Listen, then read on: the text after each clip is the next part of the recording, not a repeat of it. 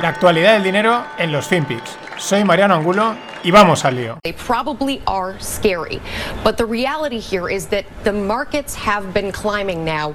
Roses are red, violets are, are blue. We will keep financing conditions favorable until the crisis is through. Mensajito del Banco Central Europeo para felicitar San Valentín. Roses are red, violets are blue. We wouldn't be central to the economy without you. Mensajito de la fe de San Luis para felicitar San Valentín. Roses are red, violets are blue. Happy Valentine from CIA to you. Mensajito de la CIA para felicitar San Valentín. La verdad es que esto del Gran Reset es más terrorífico de lo que nos podíamos imaginar, ¿eh? Acojonante.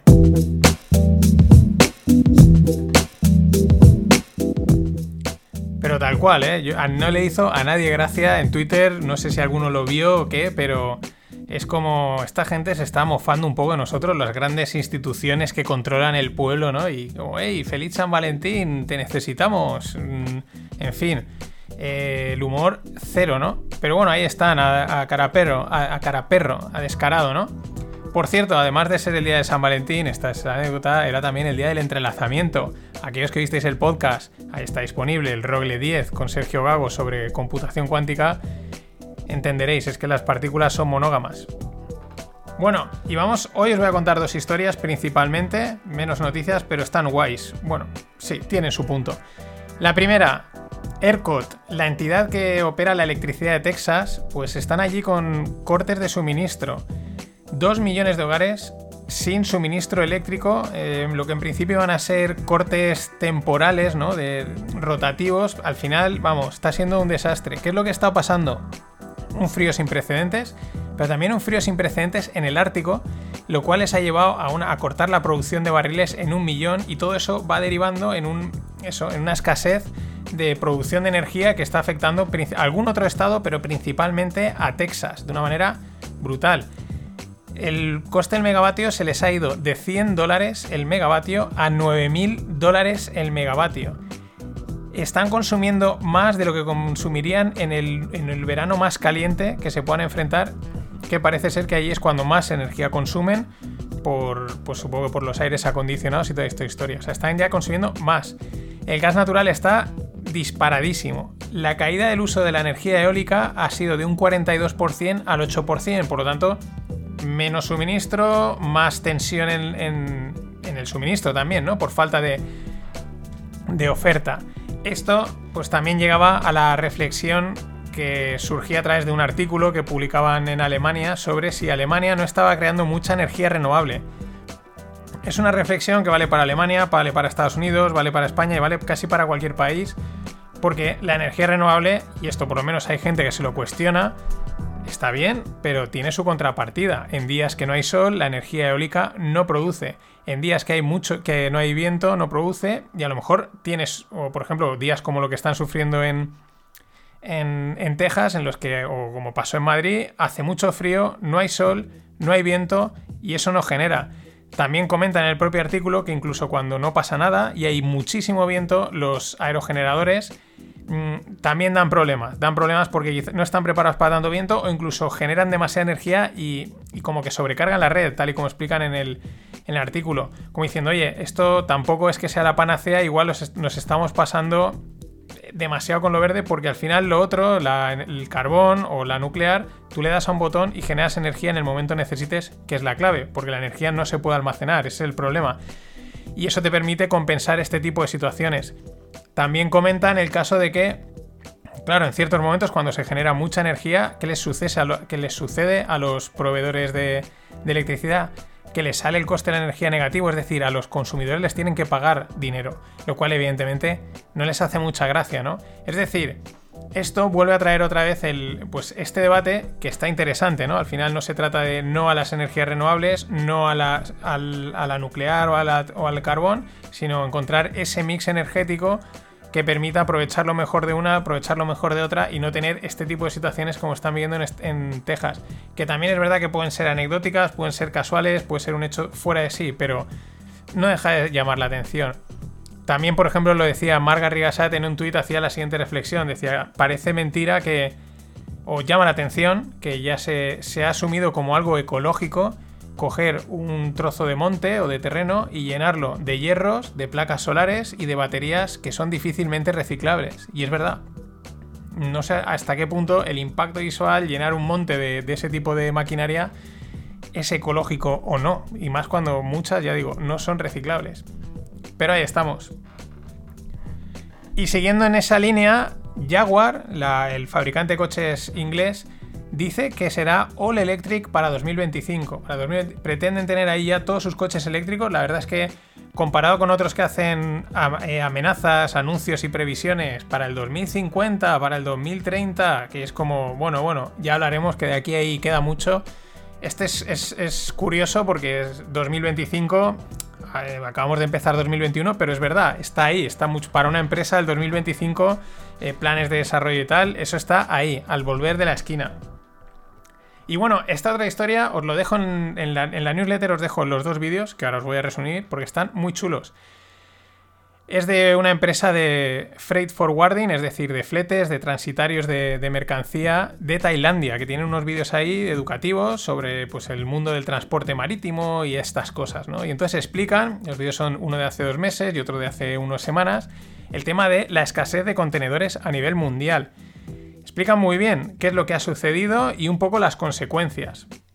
Y se ve muy bien cómo mm, está todo tan este, eh, perfectamente conectado. Cualquier cosa afecta a otra cosa y es como, un, como una cadena que va cayendo uno detrás de otro y, se colapsa, ¿no? ¿Qué es lo que sucede? Aparece el COVID y que eso lleva a una escasez de mano de obra en los puertos y en los almacenes. En consecuencia, la descarga de contenedores se ralentiza hasta el punto de que, claro, los contenedores empiezan a pilar en espera a ser descargados, porque no hay manos, no hay manos para descargarlos ni para moverlos. Eh, eso ya empieza a generar una escasez de contenedores, no fluyen, no rotan, etc. ¿Qué hacen las navieras? Las navieras dicen, vale, eh, yo no voy a tener barcos mm, vacíos pululando por el mundo, así que estos los paro para que no me cuesten dinero y así ajusto la oferta con la demanda, ¿no? Porque los contenedores no salen, porque no, no se han descargado, pues yo no meto barcos. ¿Eso a qué lleva? A disparar los fletes. El coste de los fletes hasta un 5 hasta 5 veces, bueno, desde 5 veces, que ha sido la media lo normal, hasta en algunos casos ha llegado a 20 veces el precio que había antes. ¿Qué están haciendo las navieras? O estaban haciendo dan dando prioridad a los envíos de larga distancia. Es decir, desde Asia, todo esto estamos hablando porque esta empresa, el Ino, se llama el que hace el vídeo, eh, están en Tailandia. Claro, desde Asia y sudeste asiático, pues las navieras prefieren enviar los contenedores a Europa y a Estados Unidos. ¿Por qué? Porque estamos dispuestos a pagar el coste de esos fletes. Mientras que en los propios países del entorno asiático, como también los costes de producción y los costes de los productos son más baratos, pues no están dispuestos a pagar esos fletes esos fletes. También entran en competencia el- las propias eh, empresas y los propios eh, forwarders o freight forwarders, estos transitarios, en a ver quién consigue contenedores, quién, quién consigue asignar cargas, precios, etcétera, ¿no? Una competencia, digamos, brutal.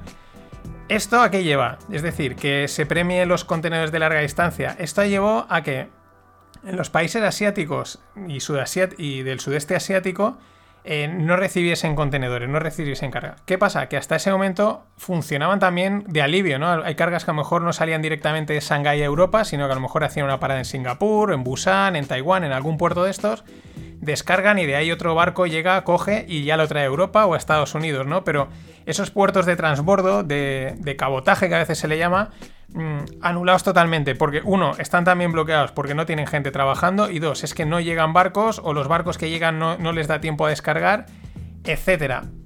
Y a todo esto hay que añadir que se juntó la Navidad, es decir, aumento de pedidos, pero se juntó que desde Europa y Estados Unidos las empresas en general dijeron yo voy a proveerme de más por si acaso. No vaya a ser que vuelva a haber otra parada, vuelva a haber otra confinamiento y yo por si acaso voy a comprar de más, voy a, voy a, a sobreabastecerme. Es curioso cómo menciona que sobre todo equipos de salud, lógicamente, pero también menciona muy destacadamente los equipos de deporte. O sea, la locura de comprar cosas de deporte y el sobreabastecimiento, con lo cual eso que lleva a más demanda de contenedores, pero no hay contenedores porque no se consiguen descargar.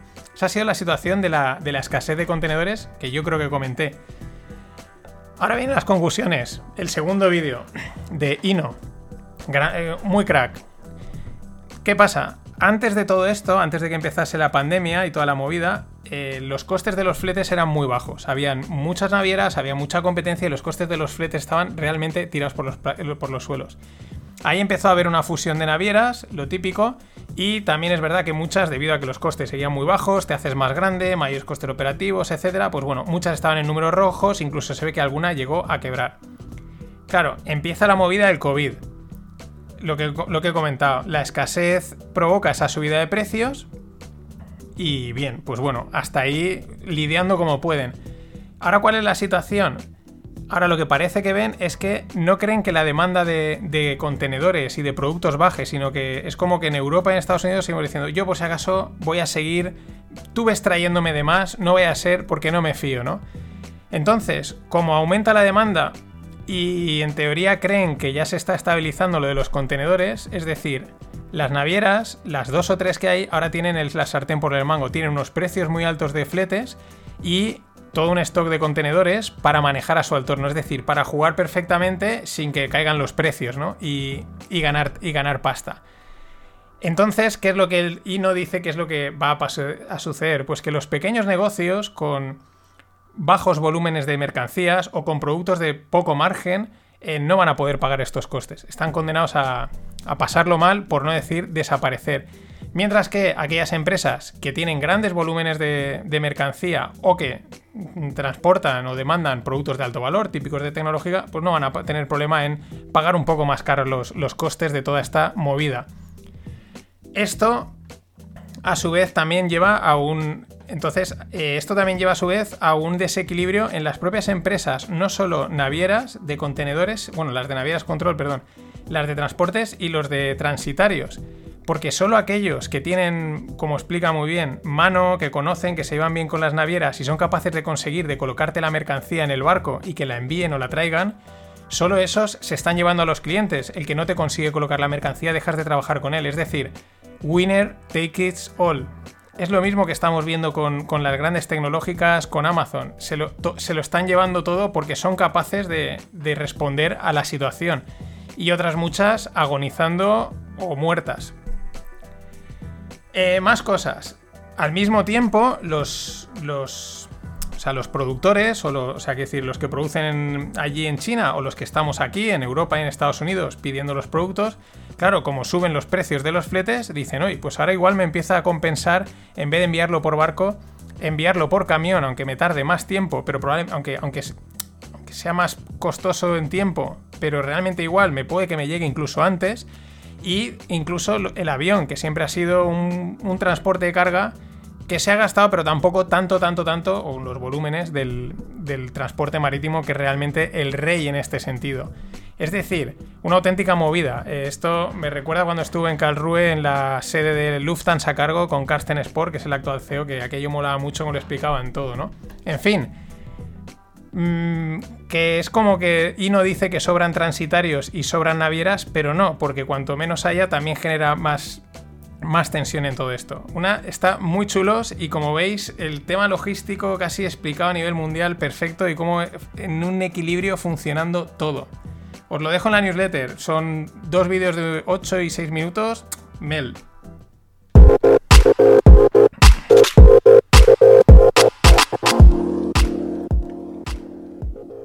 Y del mundo startup, una startup que va a salir a cotizar en Nueva York, que se llama UiPath, y va a dar un retorno a sus inversores de 220.000%, es decir, un 2.200x. Ha multiplicado cada euro invertido, lo ha multiplicado por 2.200.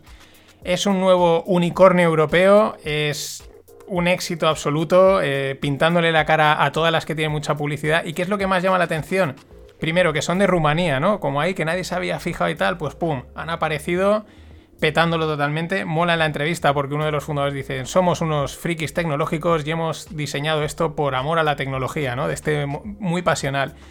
Y diréis, ¿qué hace UiPath? Automatizan el back office.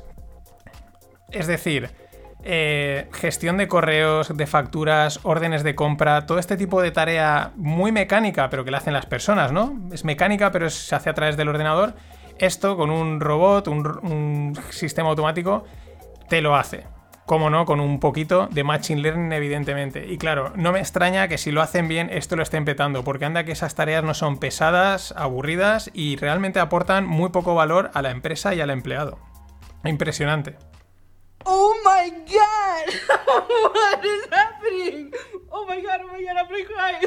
thank you, everybody. Thank you, Nifty. Thank you, Two Feet. Thank you, Illumino. Thank you. Thank you, everybody. Thank you, Eric. The bids at $50,000 and $40,000. 324 editions minted of City Hand and 383 editions minted of the Cryptocaster. One of y'all is gonna win. ¿Quién es este? Este es Few Osius. Es un chaval de 18 años que se ha embolsado 700.000 pavos vendiendo su arte digital a través de Nifty. Nifty es la plataforma de Gmanai. Gmanai es el exchange de los, de los Winklevoss que comercias con NFTs, de ahí Nifties, que son, ya los he mencionado, los volveré a tratar, los non-fungible tokens, que van asociados a un arte digital. El Podéis entrar, mm, es tan chulo, la verdad, el arte que ha creado. Son, unos se mueven, otros no, pero son con una estética muy grafitera y tal. Y lo que el tío ha creado, pues 18 años, pues ha creado pues de uno, lo dice ahí, ¿no? 280 copias a subasta. Algunas se han vendido por 80.000 pavos, otras por 3.200 copias. Claro, el tío está flipando. De repente 700.000, 700k. Ojo porque esto está ahí y esto viene. Los NFTs van, evidentemente va a tener su burbuja, su boom, igual esto está fuera de madre, pero si tenéis amigos, amigas, artistas, del, diseñadores, fotógrafos, etcétera, ojo, que estén atentos, que se vaya metiendo esto porque van a tener ahí mucho negocio y mucha salida que la verdad es espectacular. Pero no os preocupéis, pues yo lo voy a ir contando todo, evidentemente. Y por último, Elon Musk no sé a qué juega. Hizo, ha hecho hoy otro tweet en el que dice que si los que tienen Dogecoin deciden venderlo todo, él les da su apoyo, que le parece que es que demasiada gente eh, está muy concentrado. Este era un tema que había salido con Dogecoin, la moneda del meme, en la que decían que parece que había una, una, una dirección que tenía prácticamente todos los tokens. No es el fundador original, porque el fundador original creó la moneda, vendió los tokens y se compró un coche y dijo, esto es una mierda, si esta moneda es de coña, y ahora está donde está. Algo pasa ahí, este tío, algo no está claro. No, a mí hay algo, ahí se lleva un tejemaneje entre Bitcoin, que es, digamos, la moneda estrella, y esta, que es el chiste de moneda, con estos mensajes y tal, ya veremos. Dicen también que la SEC le puede estar presionando para que, oye, ¿qué estás haciendo? La SEC siempre ha investigado estas cosas. Esto es todo. Hasta mañana. Roses are reds, violets are blue. always look on the bright side of life. Always look on the light side of life.